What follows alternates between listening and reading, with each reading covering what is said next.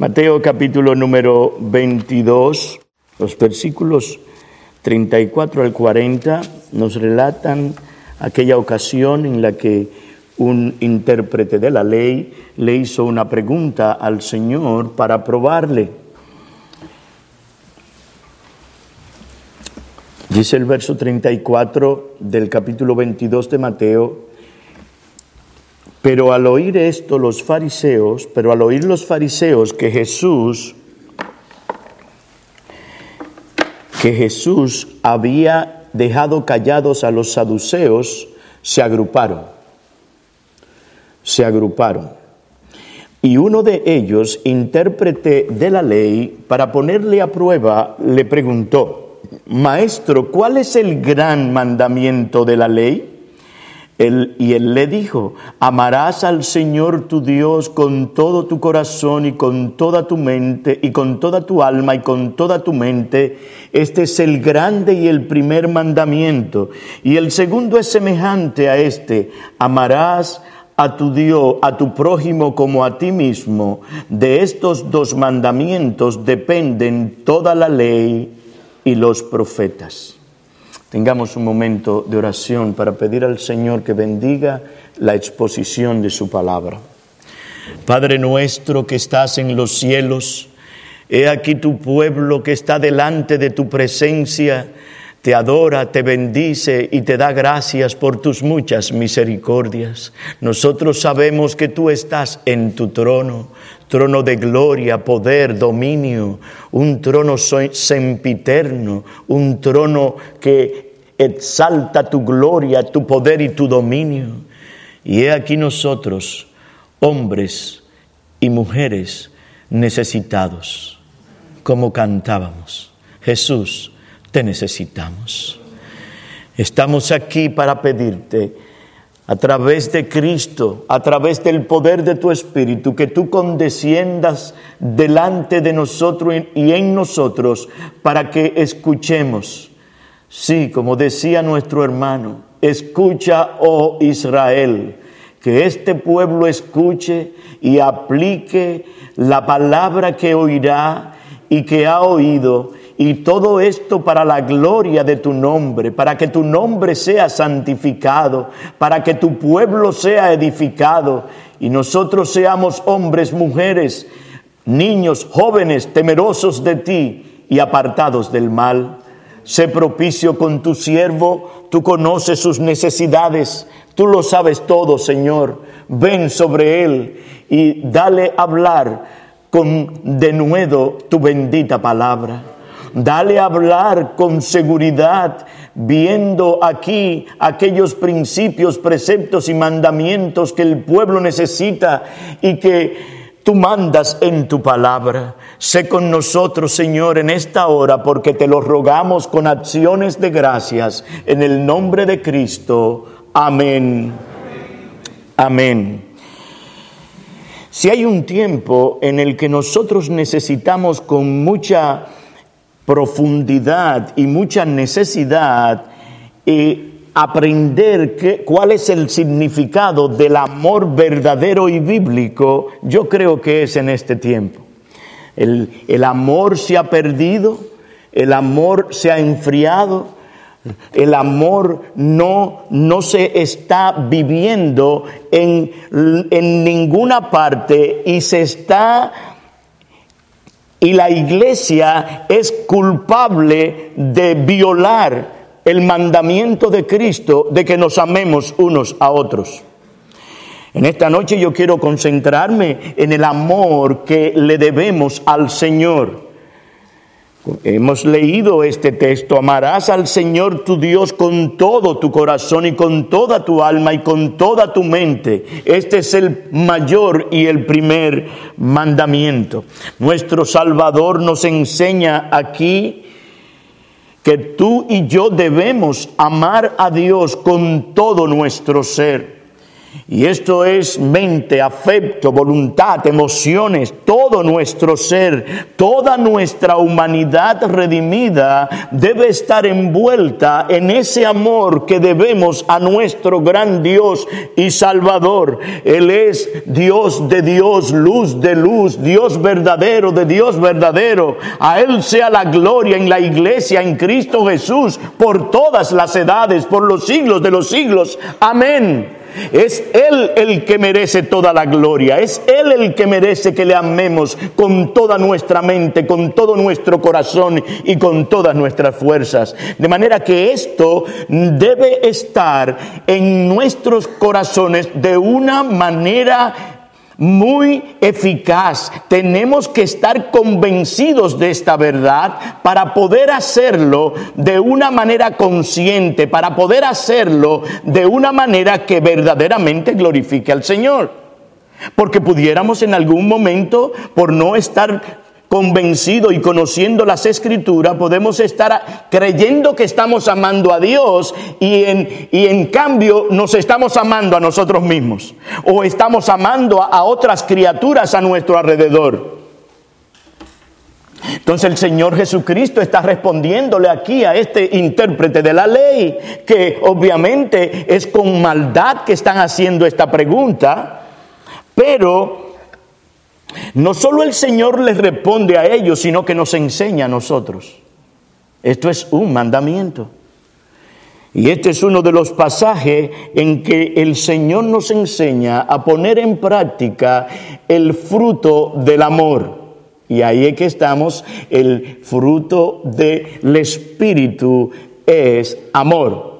Allí es que estamos. Y quiero que nos concentremos en esto. Y en grado superlativo, nuestro Señor nos dice que este es el más grande. Que este es el primero. Que de este es que tienen que salir todas las demás cosas hacia afuera. Nuestro amor vertical hacia Dios. Si nosotros no tenemos este amor de una manera bíblica y correcta en nuestras mentes, corazones, nosotros no vamos a poder amar a, nuestras, a nuestros prójimos como debiéramos amarlo.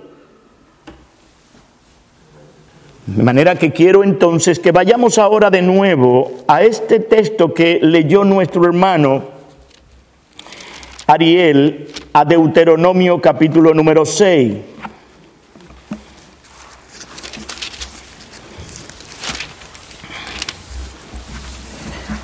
Deuteronomio capítulo número 6. desde aquí es que el Señor trae la respuesta a este hombre.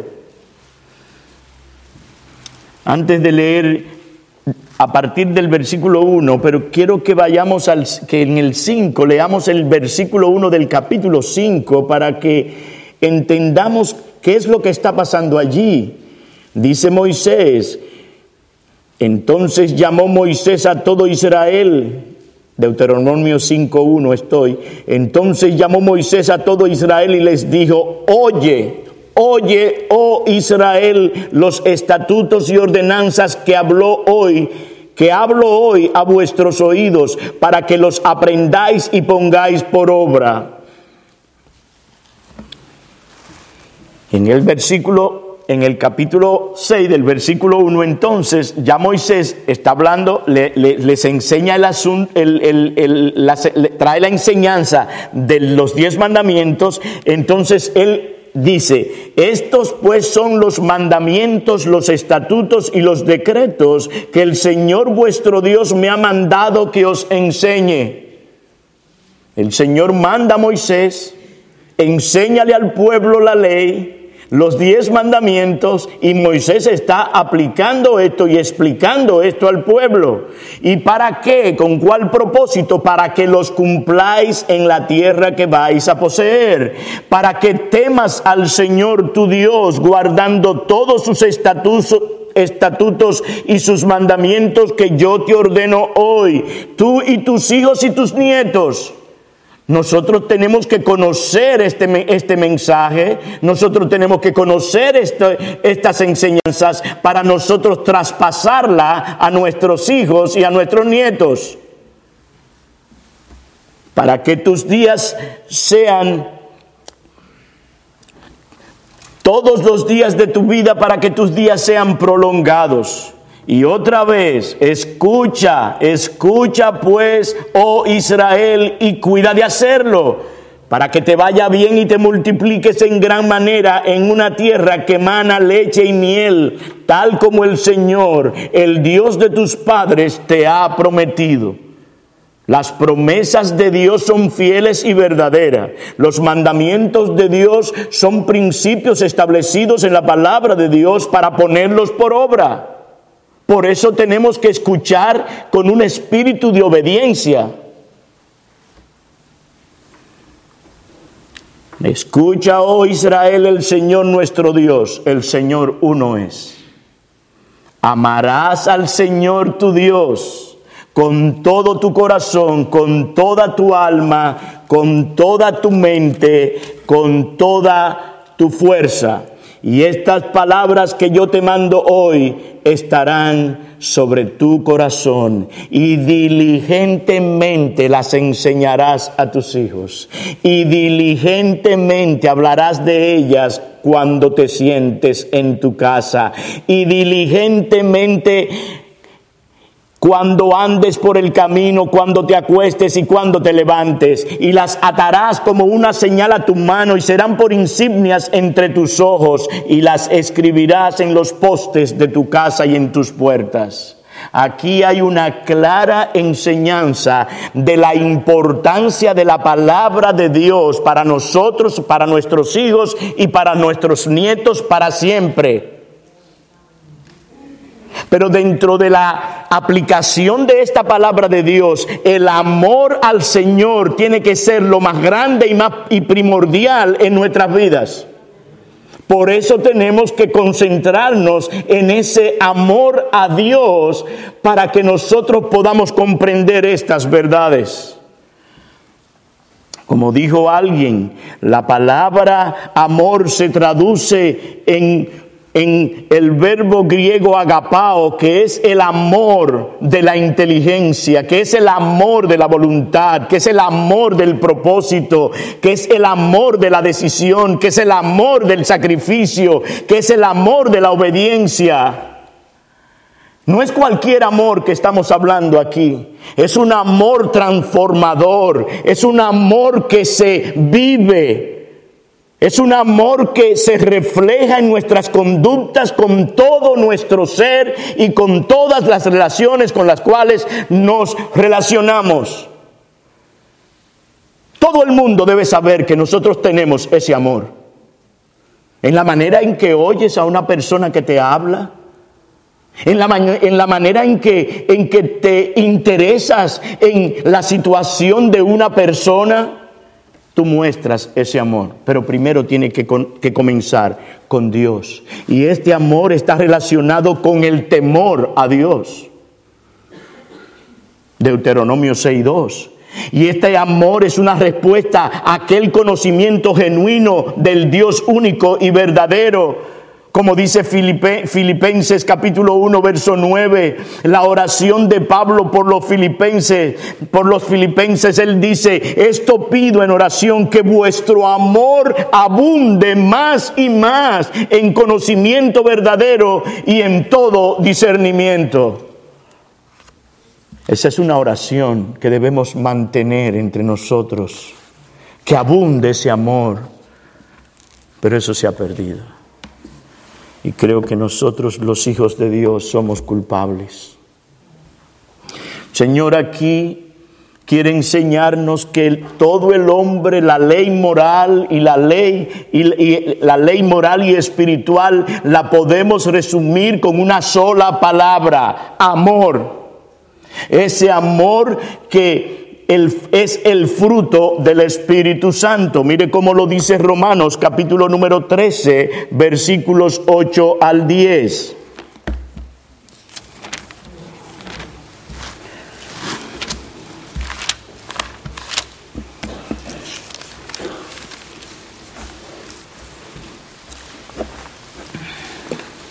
Romanos capítulo 13, versículo 8 al 10. No debáis a nadie nada, sino el amaros unos a otros, porque el que ama a su prójimo ha cumplido la ley. Porque esto no cometerás adulterio, no matarás, no hurtarás, no codiciarás y cualquier otro mandamiento en esta palabra se resume, amarás a tu prójimo como a ti mismo. El amor no hace mal al prójimo, por tanto el amor es el cumplimiento de la ley. El amor entonces a Dios es el fruto del Espíritu Santo. Los incrédulos no pueden tener este amor. Somos entonces llamados a ejercer este amor con todo corazón, con toda alma, con toda mente. Todas nuestras facultades deben estar en operación para cumplir con este gran deber, con este gran mandamiento de amar a Dios. Todos nuestros pensamientos, palabras, conducta deben brotar, deben emanar de un corazón que está centrado en amar a Dios. Amados hermanos, si nosotros entendemos este amor a Dios, muchas cosas se van a resolver entre nosotros. Porque cuando pasa cualquier cosa, si nosotros llevamos nuestras almas primero a Dios, las cosas serán diferentes. Porque pensaremos como Dios y actuaremos como Dios con nuestros semejantes.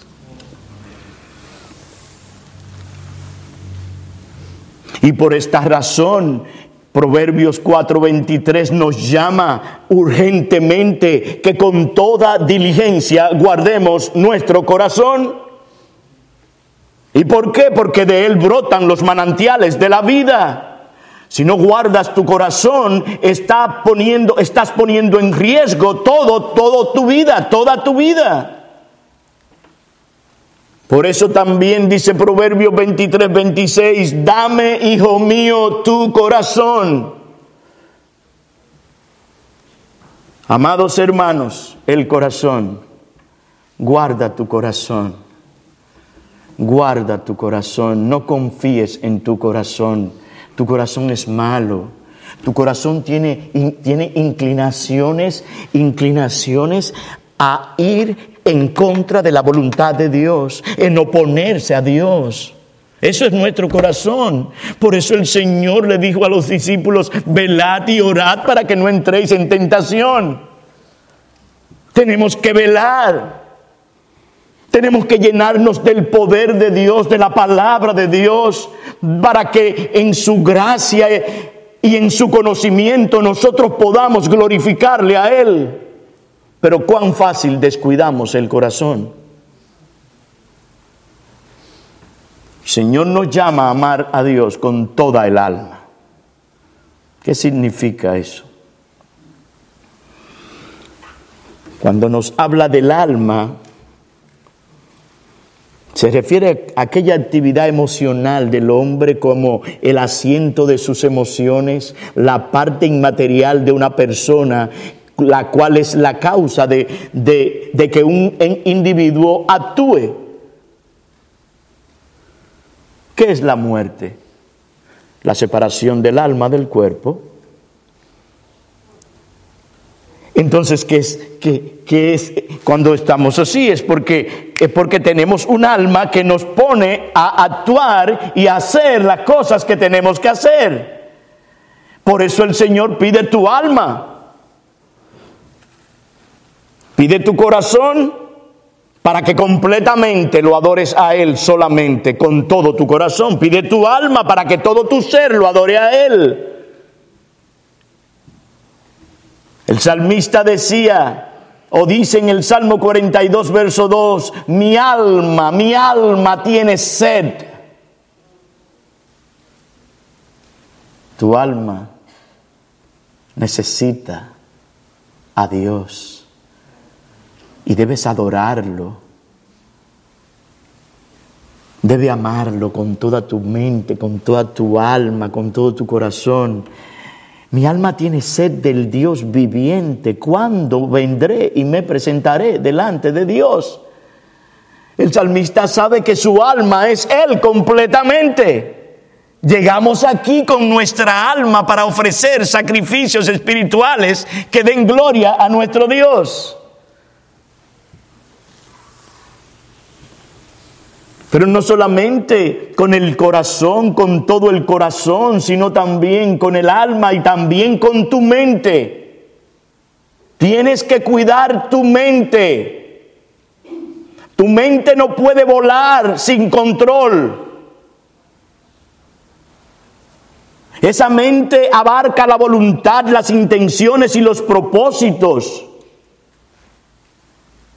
En resumen, esa mente, esa mente abarca el intelecto, las emociones, los afectos que mueven a la voluntad y todos los elementos físicos de la personalidad están implicados en amar a Dios con todo nuestro ser. No puede ser de otra manera. No puede ser de otra manera. Es un amor integral con todo nuestro cuerpo. Sea que comáis, sea que bebáis o hacer, o hacer cualquier otra cosa, hacerlo todo para la gloria de Dios. Y si eso son cosas eh, de este mundo aquí, ¿qué será el corazón con Dios para su adoración? Nuestras almas deben elevarse. Nuestro, nuestro ser completo, cuando vienes aquí a adorar el domingo, todo tu ser tiene que estar aquí. No puedes estar pensando que se te quedó la, la plancha encendida. Déjale eso a los bomberos.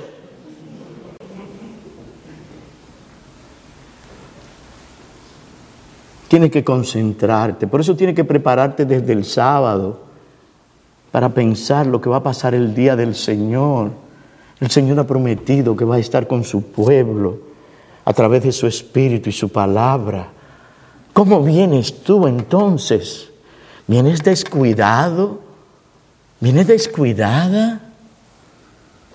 ¿Vienes con un temor reverente? a darle gracias al Señor por todas las cosas que Él hizo en esa semana que pasó. ¿Te acuerdas cómo entraste y saliste? ¿Cómo te dio fuerza, salud para trabajar? ¿Cómo te lo ha dado todo lo que tú tienes y más? ¿Cómo vienes aquí? Tienes que venir con todo el corazón. Tienes que entregar todo tu ser. Tienes que concentrarte aquí. Que tú vengas deliberadamente pensando, yo voy a estar en la presencia del Rey, el Rey de Reyes, el Señor de Señores, a quien debemos el honor, la gloria, la honra por los siglos de los siglos. Amén. Estas cosas deben ocupar todo nuestro ser. Y a veces hay situaciones, yo lo sé, pero el Señor lo sabe también. Hay circunstancias difíciles, yo las he pasado, pero el Señor lo sabe y sabe por qué te la permites. Entrégasela a Él. Eso es lo que dice Filipenses capítulo 4, ¿no es? Entonces entrégasela y déjasela a Él. Y ven a adorarlo, porque eso es lo que Él quiere y entonces te va a hablar te va a fortalecer, te va a consolar. Pero tiene que salir desconsolado de aquí si vienes con la carga y no se la entrega y no haces y, te, y no te preparas como debes prepararte. Tienes que orar, tienes que prepararte. El hombre debe amar, como dijo otro siervo de Dios, debe amar a Dios con todas las facultades que Él le ha dotado. Las facultades que tú tienes te la dotó Él, te la entregó Él, te la regaló Él y Él mismo te la mantiene. Y Él ha prometido que te llevarás a la gloria. Nada necesario te faltará. Cuando Dios ama al mundo, lo ama completamente. Cuando Dios da, da a su hijo completamente. Él no dio una parte de su hijo. Él lo dio completo para ti, para, la, para, para que nosotros podamos vivir a través de Él. Cuando Dios se entrega, se entrega completamente, Juan 3:16. Qué incomprensible entonces el amor de Dios. Como dice Juan 15:13, no tiene nadie tiene un amor mayor que este, que uno de su vida por sus amigos. Entonces eso tiene que, que manar de nosotros algo. ¿Qué fue lo que Dios hizo contigo cuando te salvó? Un amor como este no puede tener otra respuesta que la que dice Romanos capítulo 11, versículo número 36, 33. Romanos 11, 33 al 36. Oh, profundidad de las riquezas y de la sabiduría y del conocimiento de Dios. Cuán insondables son tus juicios e inescrutables sus caminos. Pues, ¿quién ha conocido la mente del Señor? ¿O quién llegó a ser su consejero? ¿O quién le ha dado a él primero para que se le tenga que recompensar? Porque de él, por él y para él son todas las cosas. A él sea la gloria para siempre. Amén, amén. Eso debe llevarnos a entregar todo nuestro corazón al Señor en amor a Él. ¿Cómo sirves a ese Dios? ¿Cómo servimos a Él? ¿Desganados? ¿Dejamos para después?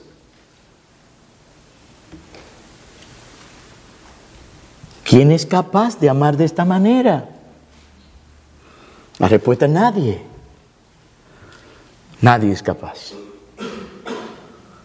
No podemos. no, no podemos. Pero el Señor dice que lo hagamos. ¿Qué hacemos? No podemos amarlo con toda nuestra mente, con todo nuestro corazón, con toda... No podemos.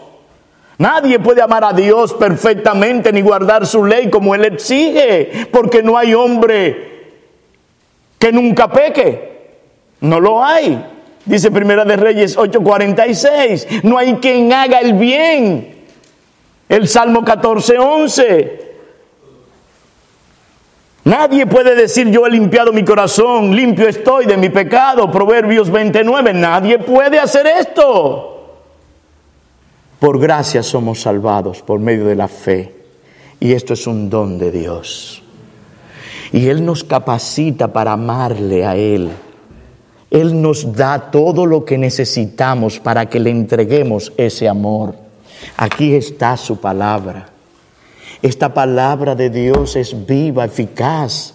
Es una palabra que nos enseña, es una palabra que nos transforma, es una palabra que nos acerca a ese Dios, porque Él conoce nuestras debilidades. Él sabe que somos polvo, Él sabe que somos débiles, pero aún así él sabe también que Él te dio su palabra y la palabra es suficiente para que tú vengas a Él con un corazón agradecido, dando a Él gloria, dándole a Él el amor que a Él le pertenece.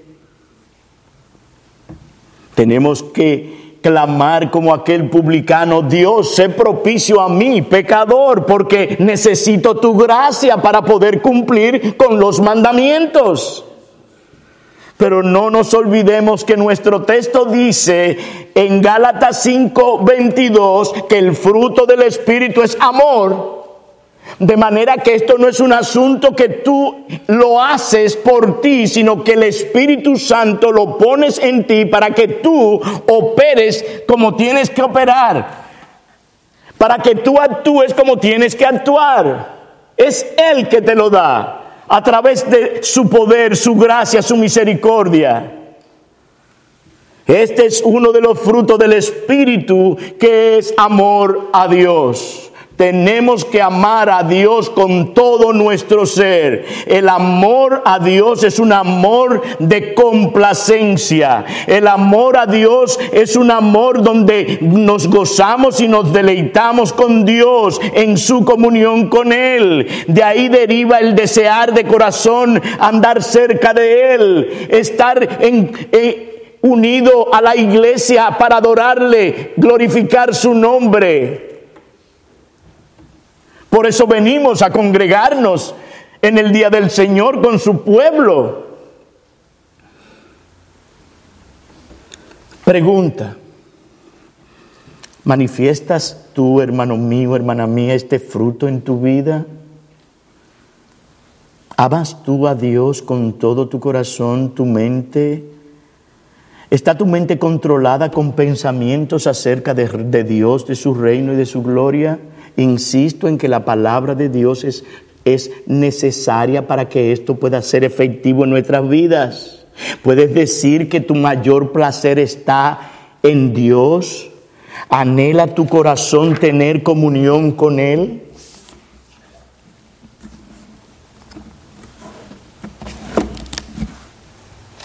Aquí está la diferencia entre un creyente y un incrédulo. ¿Cuáles son tus pensamientos? ¿Cómo son tus pensamientos? ¿Hacia dónde se dirigen? El inconverso no ama a Dios, ni tampoco puede. Él no obedece este primer y más grande mandamiento, pero nosotros por gracia podemos obedecerlo y tenemos que obedecerlo. Pero no solamente el Señor se queda ahí, sino que el Señor dice, amarás a tu prójimo como a ti mismo. Y ese es nuestro segundo punto. Amarás a tu prójimo como a ti mismo. El Señor nos enseña aquí y nos manda que debemos amar a nuestro prójimo sin opción. Y Juan en su primera carta dice, capítulo 4, verso 20, si alguno dice yo amo a Dios y aborrece a su hermano, es un mentiroso. No diga que usted ama a Dios y está aborreciendo a algún hermano. Eso es una mentira. Usted es un mentiroso, dice Juan. Porque el que no ama a su hermano a quien ha visto, no puede amar a Dios a quien no ha visto. Este amor que el Señor manda para nuestro prójimo es un amor que no es de, deleitarse en él, no es un amor de complacencia, pero siempre debe ser un amor de benevolencia. Hablamos del amor a Dios. Ahora estamos hablando del amor entre nosotros, el prójimo de nosotros. De la misma manera en que Dios nos manda a amar a nuestro prójimo, de esa misma manera Él nos llama a que nosotros seamos con ellos benevolentes. Benevolentes.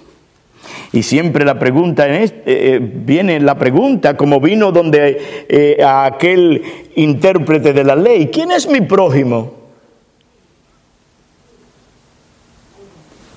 Hmm. Te voy a enseñar quién es tu prójimo hoy.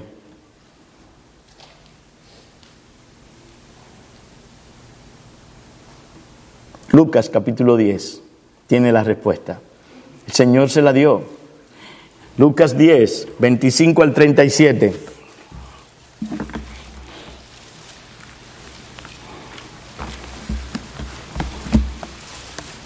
Aquella parábola del buen samaritano ¿Quién es tu prójimo? Versículo 30, perdón, Lucas 10,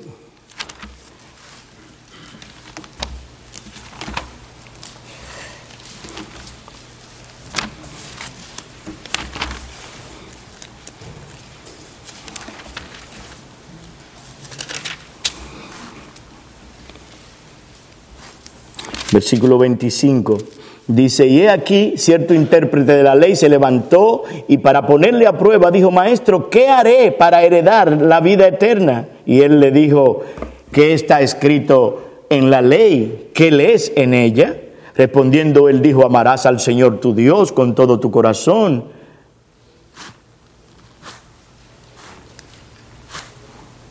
¿Estoy bien yo aquí? Ah, sí, sí. Me perdí por un momento ahí. Entonces, amarás al Señor tu Dios con todo tu corazón y con toda tu mente y con toda tu fuerza y con, con toda tu mente y a tu prójimo como a ti mismo. Entonces Jesús le dijo, has respondido correctamente, haz esto y vivirás. Pero queriendo él justificarse a sí mismo, dijo a Jesús, ¿y quién es mi prójimo? Respondiendo Jesús dijo, cierto hombre bajaba de Jerusalén a Jericó y cayó en manos de salteadores, los cuales después de despojarlo y de darle golpes se fueron dejándolo medio muerto. Por casualidad, cierto sacerdote bajaba por aquel camino y cuando lo vio pasó por el otro lado del camino.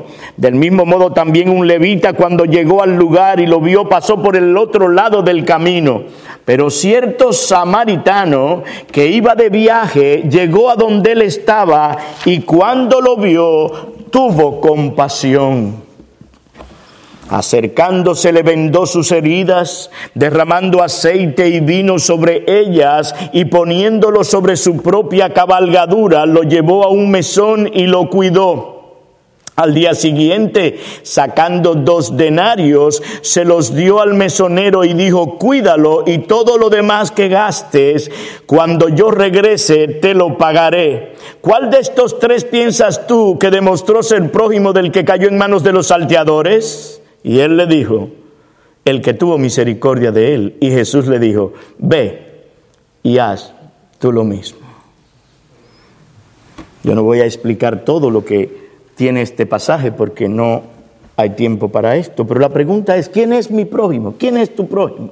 Un prójimo es un vecino que vive o se encuentra cerca de otra persona. Es como un compañero. Y es importante importante señalar aquí que este término vecino que estoy usando abarca un área de significado de mucho mayor alcance que la palabra vecino que tú y yo conocemos. Tu vecino posiblemente vive arriba de tu casa, o vive abajo, o vive al lado, aquí ahora. Pero ese vecino posiblemente te pases años sin verle. O tal vez a veces, oh vecino, de lejos. Ese no es este vecino.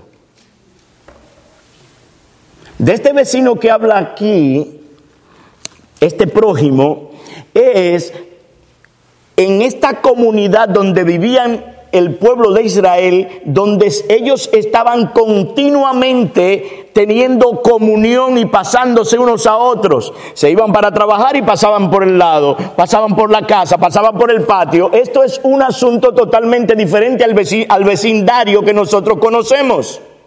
Era una vida en la que había una involucración entre uno y otro.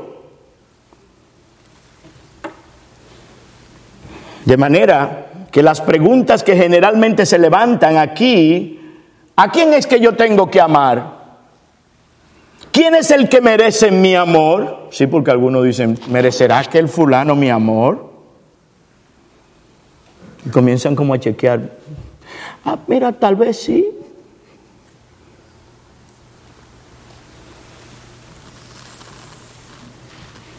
Tu prójimo es aquel que está delante de ti, al lado de ti, de frente a ti, que Dios en su providencia lo pone.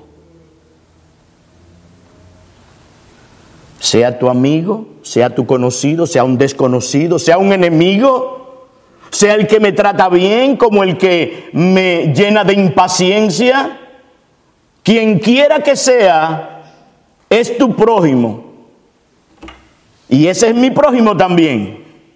El Espíritu Santo entonces obra con poder y gracia en nuestros corazones un verdadero y auténtico amor para nuestro prójimo. Por eso es que tenemos que aprender esto, porque si no aprendemos lo que esto significa, no vamos a cumplir con el deber de amar a nuestro prójimo como Cristo quiere que lo amemos y está llamándonos aquí. Un amor verdadero que nos llevará a desear el bien de aquel y aún el costo de sacrificio personal y financiero que pudiéramos tener con ese prójimo.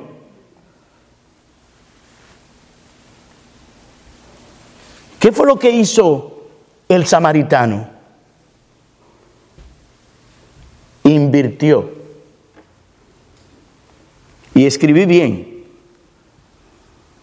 Porque alguien pudiera decir, el, el, samaritano gastó con este hombre tanto dinero. Él no gastó, él invirtió. Y los que son eh, que, lo que son negociantes saben lo que es invertir. Cuando usted invierte, usted tiene regreso de beneficios.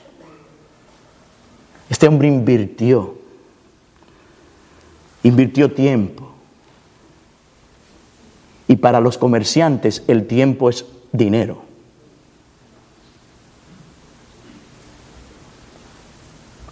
Invirtió vino. ¿Tú sabes cuánto, cuánto, con cuánta dificultad se hacía el vino en aquel tiempo? Es costosísimo. Invirtió aceite. También difícil, costoso. Quiero llamar tu atención para que sepa el sacrificio que conlleva cumplir con este deber. Invirtió dinero. Aparte de todo eso, invirtió dinero, tiempo, vino, aceite, dinero. ¿Tú sabes cuánto gastó él con el mesonero de dinero? Calculé 320 dólares.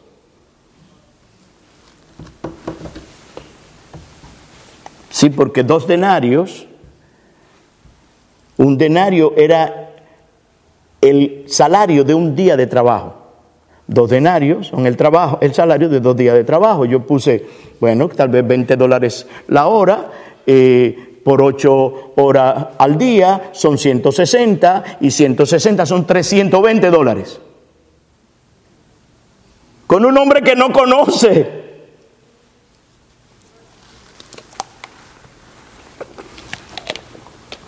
De manera que mostrar este amor que Cristo nos está llamando a demostrar, siempre, siempre, siempre conlleva sacrificios, siempre conlleva que tu, tu confort sea quitado en un momento determinado.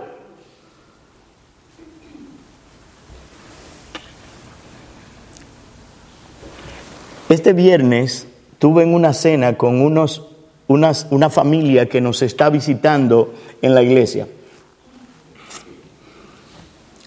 Justo nos sentamos a la mesa, ya teníamos servido, comenzamos a comer, lo primero, alguien toca la puerta. Y él dice, qué raro. Se para el vecino se le quedó la llave adentro. Usted puede ayudarme, por favor. Tengo una urgencia de entrar y, y se me quedó la llave. Este hombre fue, buscó unas herramientas, subió allá arriba a abrir su comodidad con una visita. Él pudo haber dicho, bueno vecino, mire, yo tengo al pastor aquí, No era el pastor ahí, era una necesidad que había en este hombre. Así es que predicamos el Evangelio. Así es que predicamos el Evangelio. De manera que tenemos que saber que para cumplir con este deber vas a tener que gastar. Vas a tener que pagar el precio para cumplir con este deber. ¿Tienes tu hermano? Hermana, esta disposición de amor hacia tus hermanos en Cristo? Primero, tu, tu prójimo está en tu casa, tu prójimo está en la iglesia, tu prójimo está en tu lugar de trabajo. Yo tengo una objeción, pastor, sí, dime, dime cuál es. Yo tengo algunas razones para no invitar y compartir a algunos hermanos. Con, algunos hermanos. No, yo tengo un grupito que sí lo invito y, yo, lo llevo a mi casa y esa cosa. Y es porque casi no tengo nada en común con ellos, usted sabe. Ajá. Oh. Ellos no son como yo, son diferentes. Ellos son diferentes, yo soy de otra manera. Oh en el fondo lo que tú estás buscando es satisfacerte tú, no cumplir con el deber que Cristo está mandando de hacer, de amar a tu prójimo y de hacerlo como si fuera a ti mismo. Hay muchísimas cosas que tenemos en común, pero el principal, el principal motivo que debe movernos a nosotros es que Cristo te manda que ames a tus hermanos que ames a tus hermanos. Yo te aseguro que tú tienes muchísimas cosas en común con todos los hermanos en Cristo que tú tienes. Tú fuiste salvado por la gracia de Dios. Ellos también. Tú tienes medios de gracia que el Señor te dio, ellos también. Todos tus pecados fueron perdonados por la sangre de Cristo derramada en la cruz del Calvario. Ellos también fuiste justificado por la gracia de Dios a través de la obra de Cristo y la fe. Ellos también. Eh, tú esperas la segunda venida de Cristo. Ellos también. Con ellos es que tú vas a vivir en el cielo. Si es que tú vas.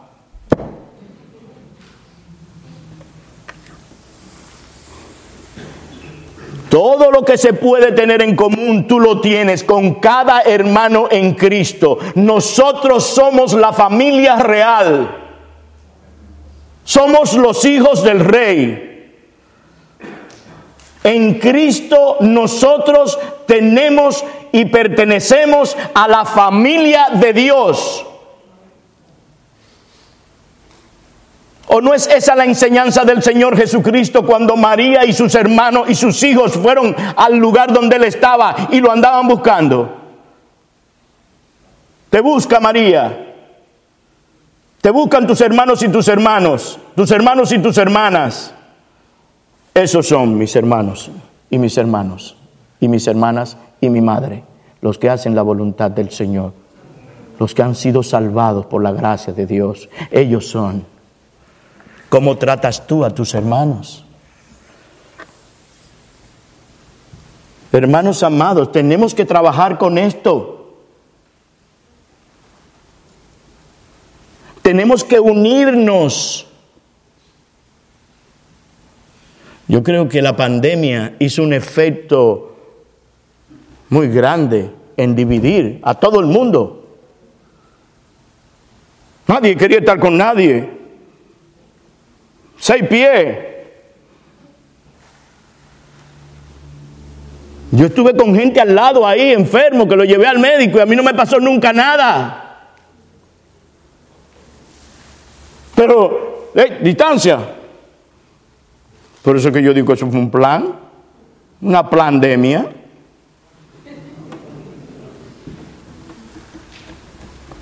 El punto aquí, amados hermanos, es que nosotros tenemos que sacrificar nuestro, nuestro confort, tenemos que sacrificar dinero, tiempo, para mostrar este amor a nuestro prójimo. El Señor dice, amarás a tu prójimo como a ti mismo. Amarás a tu prójimo como a ti mismo. Y voy a traer una aplicación pertinente aquí. La enseñanza de Cristo, nuestro amante Salvador, es que tu deber y el mío es tener amor y cuidado por semejantes, por extraños y enemigos, de la misma manera que el que tenemos para nosotros mismos. Como tú te amas a ti, ¿Hay algún prójimo al que debería mostrarle más el fruto de, este amor? ¿Con quién te ha puesto Dios en contacto en tu vida? ¿A quién te ha puesto Dios en contacto para que le despliegue este amor bíblico, para que vean a Cristo en ti? ¿A quién?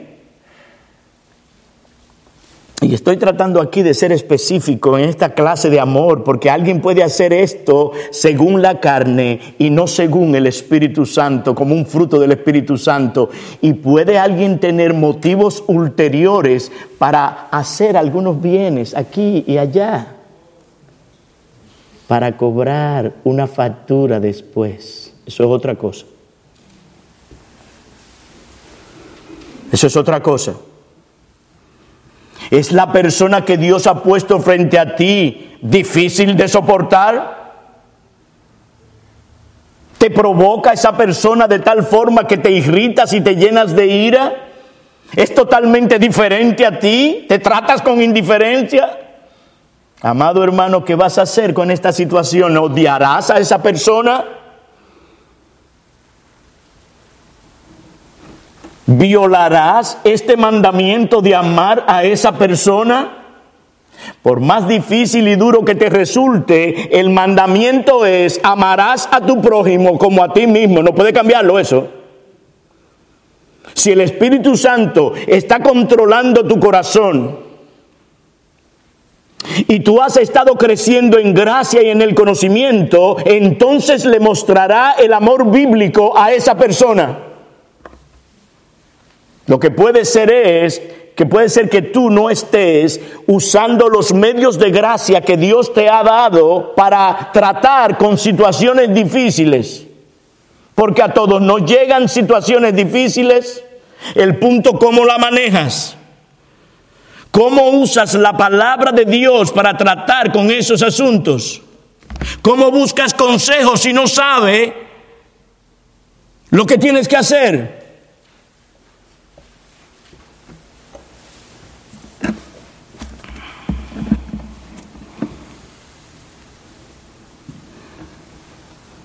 Pero pastor, lo que pasa es que usted no sabe lo que me hizo.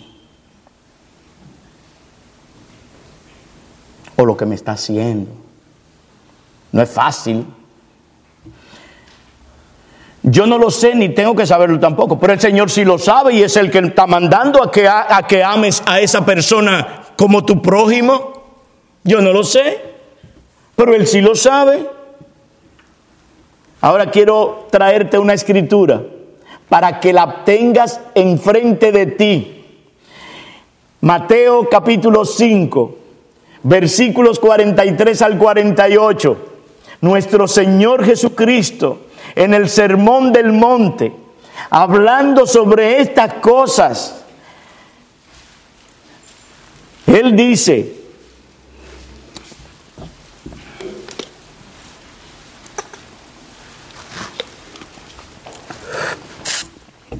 Habéis oído que se dijo, amarás a tu prójimo como a ti mismo y odiarás a tu enemigo. En aquel tiempo tú tenías que vengarte. Pero yo os digo, amad a vuestros enemigos y orad por los que os persiguen, para que seáis hijos de vuestro Padre que está en los cielos, porque Él hace salir su sol sobre malos y buenos. Y Él hace llover sobre justos e injustos. Porque si amáis a los que os aman, ¿qué recompensas tenéis? ¿No hacen también así, asimismo, los recaudadores de impuestos? Y si saludáis solamente a vuestros hermanos, ¿qué hacéis de más? ¿No hacen también lo mismo, lo mismo los gentiles? Por tanto, sed vosotros perfectos como vuestro Padre Celestial es perfecto. Mateo 25, 43 al 48. El Señor está enseñando aquí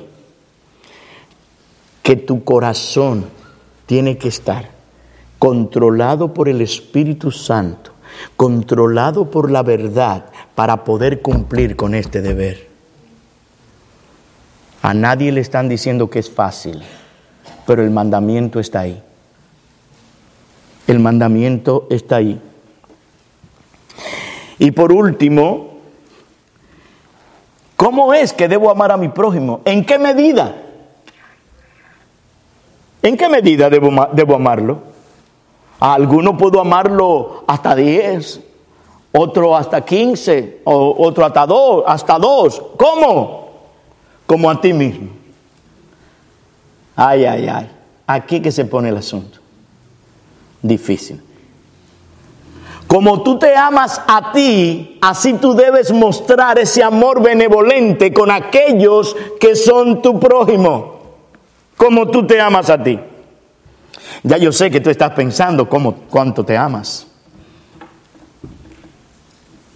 Y yo no creo que sea difícil tampoco este punto, porque tú sí sabes cómo te amas a ti mismo. Tú lo sabes. Hay un amor por nosotros mismos que es un amor natural y un buen amor. Eso, es bueno. Nosotros tenemos que amarnos. Es nuestro deber amar a nuestro prójimo de la misma manera como nos amamos nosotros y mucho más principalmente a la familia de la fe. Quiero hacer énfasis en eso.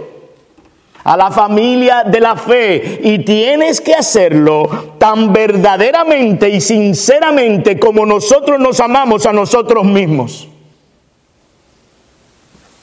¿Tú sabías que nosotros tenemos un instinto de preservación? Si nosotros vamos conduciendo un automóvil y vemos un peligro que viene hacia nosotros, nosotros tratamos de cuidarnos nosotros, aunque la esposa vaya ahí, aunque los hijos vayan ahí, aunque vaya quien vaya ahí, nosotros trataremos de cuidarnos nosotros. Eso es lo que se llama un instinto de preservación.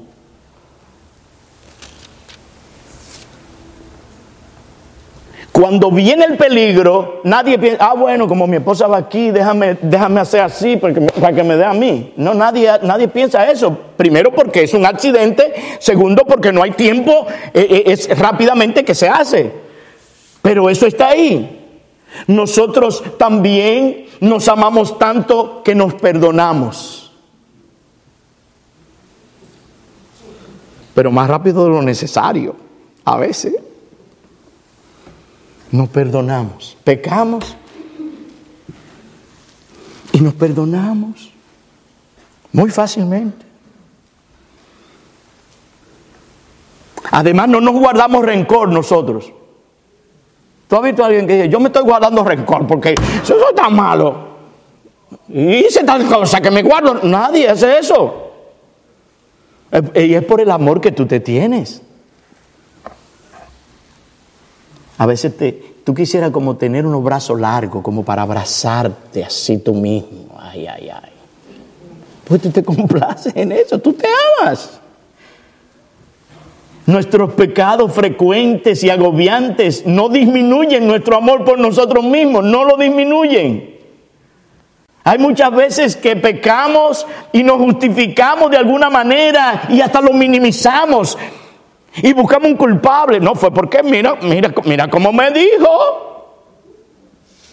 Mira lo que hizo. Entonces justificamos ciertas acciones. Y es porque tú te amas. Es porque tú tienes un amor propio.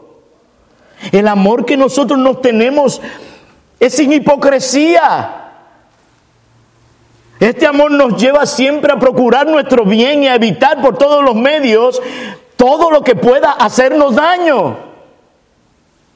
Por eso tú te bañas, por eso tú te, te vistes, por eso tú te arropas, por eso, por eso te cuidas, por eso tú no duermes en la calle, porque tú te amas. Nosotros cuidamos nuestra reputación, nosotros cuidamos nuestros nombres. Yo puse aquí como un gato a boca arriba. yo, no voy a decir eso. El asunto es que los gatos, cuando caen, se vuelven rápido y se cuidan del peligro. Pero como quiero lo dije, toleradme el agravio. ¿En algún momento te has encontrado tú murmurándote a ti mismo? Nunca. Porque tú te amas. Tú nunca murmuras contra ti. Nunca atentamos contra nuestro bienestar y nuestra salud, nunca. Y yo pudiera pasarme aquí horas y horas diciéndote de tanto que tú te amas.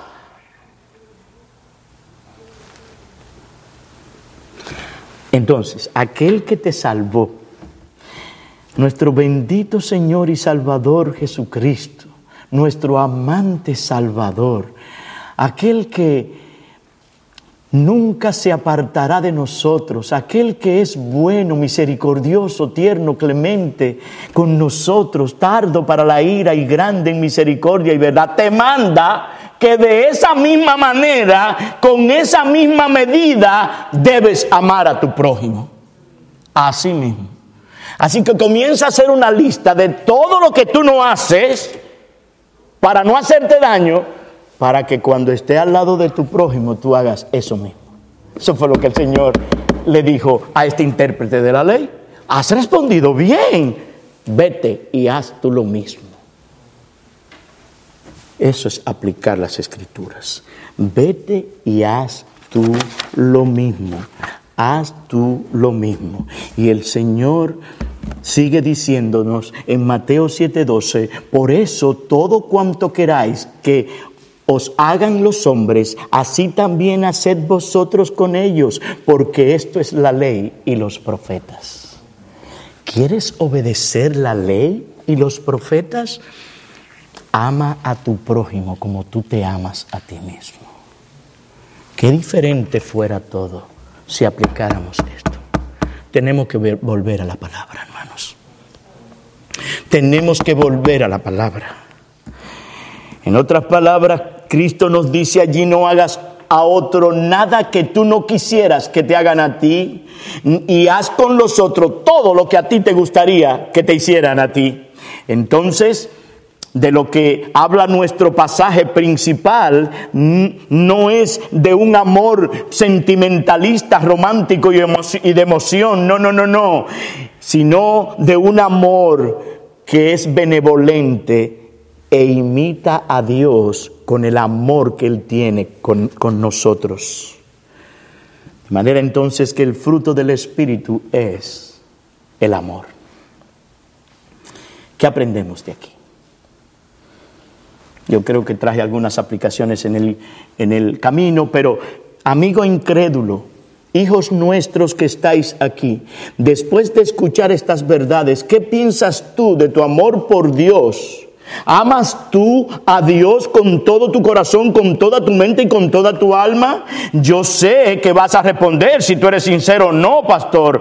¿Amas tú entonces a tu prójimo como a ti mismo? Tampoco, pastor.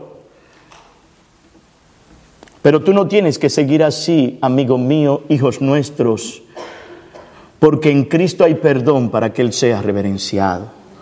En Él hay perdón. Si te arrepientes de tus pecados y crees en el Evangelio, Él te recibe y su sangre te limpia de todo pecado. La Biblia dice que de tal manera amó Dios al mundo que dio a su Hijo unigénito para que todo aquel que cree en Él no se pierda, sino que tenga vida eterna. De manera que yo te ruego que vengas a Cristo y te reconcilies con el Padre a través de su sacrificio.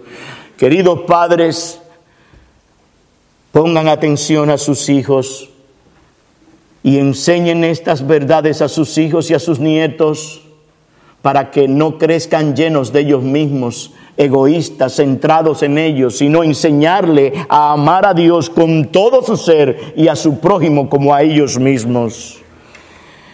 Querido hermano que está aquí, todo este día hemos estado hablando del peligro que tuvieron estas iglesias en Galacia, de las advertencias del apóstol Pablo de aquellos que estaban perturbando aquellas iglesias. Hemos hablado de lo que significa el amor bíblico. Y al oír estas verdades, ¿quién no cae convictos de pecado? De alguna manera nos vemos habiendo violado estos principios. Sabemos que no hemos amado al Señor con todo nuestro corazón. Sabemos que no hemos amado al Señor con toda nuestra mente. Sabemos que no, no, hemos amado al Señor con toda nuestra alma. Sabemos que no hemos amado al Señor con todas nuestras fuerzas. Lo sabemos. Ni tampoco hemos amado a nuestro prójimo como a nosotros mismos. ¿Qué debemos hacer? Clamemos al Señor. En Él hay perdón. Clamemos al Señor. Él ha prometido que no nos dejará ni nos desamparará, no, no, no nos dejará ni nos desamparará, sino que estaría con nosotros todos los días, todos los días porque Él sabe él sabe que tenemos un corazón con un pecado remanente. Él sabe también que tenemos oposición para hacer su voluntad. El mundo, el diablo y nuestros propios corazones están en contra de que nosotros apliquemos estas verdades. Pero en Él hay perdón. En Él hay gracia. En Él hay misericordia. Su sangre la derramó y no hay pecados, como decía esta mañana, que, no, que Él no perdone con el sacrificio perfecto y todo suficiente que hizo en la cruz del Calvario. De manera que ven y confiesa tus pecados, como dice Proverbios 28, 13, el que encubre sus pecados no prosperará, pero el que los confiesa y los abandona alcanza su misericordia. Por tanto, acerquémonos, dice Hebreos acerquémonos con confianza al trono de la gracia para que recibamos misericordia y hallemos gracia para la ayuda oportuna. Que el Señor bendiga esta palabra, hermanos, en nuestros corazones. Y que hoy sea un día donde hayan cambios y transformaciones para la gloria del Señor. Que nuestro amor crezca en Él. Que nuestro amor por nuestros hermanos y prójimo crezca también. Y esa es la oración de Pablo que vuestro amor abunde y abunde más y más. Y esa es mi oración por ustedes. Que el Señor les bendiga y les guarde. Oremos. Oh Padre, he aquí tu palabra, palabra fiel y digna de ser recibida por todos, que Cristo Jesús vino al mundo y murió en aquella cruz para que todo aquel que en él crea no se pierda, mas tenga vida eterna hemos oído su palabra, hemos aplicado esta palabra según la gracia que tú nos has dado. Úsala ahora, Señor, para tu gloria y para nuestro bien. Perdona nuestros pecados. Capacítanos en el hombre interior a través de tu Espíritu para nosotros pensar, meditar y reflexionar sobre estas verdades. Confesamos, Señor, que hemos sido convencidos de pecados sé con tu pueblo, ayuda a tu pueblo, bendice a este pueblo, síguele guiando, aleja al maligno de sus vidas y dale a este pueblo crecer en la gracia y en el conocimiento de nuestro gran Dios y Salvador, el Señor Jesucristo. A Él sea la gloria en la iglesia, en Cristo Jesús, por todas las edades. En Él te lo rogamos. Amén. Amén.